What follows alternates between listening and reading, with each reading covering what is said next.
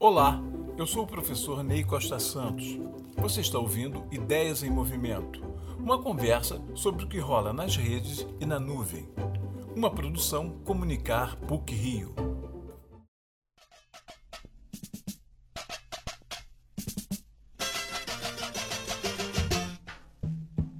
Voa, canarinho,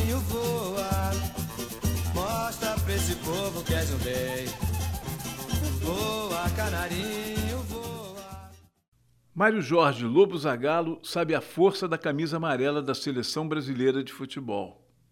Ele é a única pessoa a ter quatro títulos de campeão do mundo. Ganhou dois como jogador, um como treinador, outro como coordenador técnico, e por isso sempre exaltou o valor e a mística da amarelinha. Vestiram essa camisa jogadores lendários como Pelé, Garrincha, Romário, Ronaldo e Ronaldinho Gaúcho, craques que fizeram do futebol jogado no Brasil uma expressão criativa de sua cultura. Pouco mais de um mês depois das polarizadas eleições, em que o uso da camisa da seleção brasileira foi atribuído ao grupo político derrotado, os brasileiros voltaram a vestir a amarelinha durante a Copa do Mundo, sem que isso significasse a opção por esse ou aquele grupo político ou ideologia.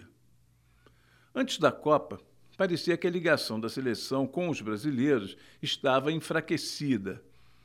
Os especialistas davam uma série de explicações. Não havia vínculo porque a maioria não jogava no Brasil ou porque, agora, o futebol disputava interesse com outros esportes. Talvez o Brasil não seja mais a pátria de chuteiras tão citada por Nelson Rodrigues, mas ainda, de algum modo, não se desfez o interesse pela seleção. As transmissões têm mostrado o entusiasmo da torcida argentina no Catar. Pode ser que eles estejam mais identificados com sua seleção do que nós agora com a nossa. O jogador argentino Rodrigo Lepou afirmou em entrevista após uma vitória na Copa que eles, os jogadores, eram torcedores que, por causa da profissão, tinham a oportunidade de serem também jogadores e representar a todos. Durante a Copa, os problemas de saúde do ex-jogador Pelé se agravaram e o levaram à internação em um hospital de São Paulo. Pelé, o rei do futebol, foi durante muitos anos a imagem do Brasil. De repente, o futebol prestou solidariedade a Pelé e os brasileiros se deram conta de que andavam esquecidos da importância daquele gênio que ganhou três Copas como jogador e é, até hoje, a personalidade brasileira mais conhecida no mundo. Durante a Copa do Catar, os brasileiros lembraram de Pelé e de sua história com a camisa amarela que tanto ajudou a tornar famosa. Para gerações mais novas, surgiu uma pesquisa no YouTube com o título Gols de Pelé na Copa de 58. Vejam os gols que marcou nas quartas, na semi e na final da Copa o menino de 17 anos.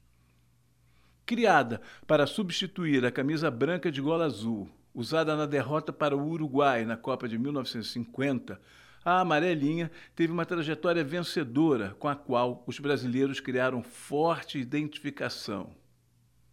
Quando as paixões políticas serenarem, ela continuará sendo uma forte referência do Brasil e de seu futebol.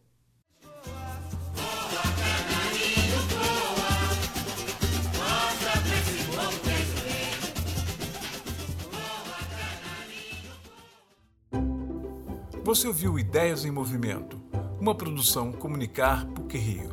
Até a próxima.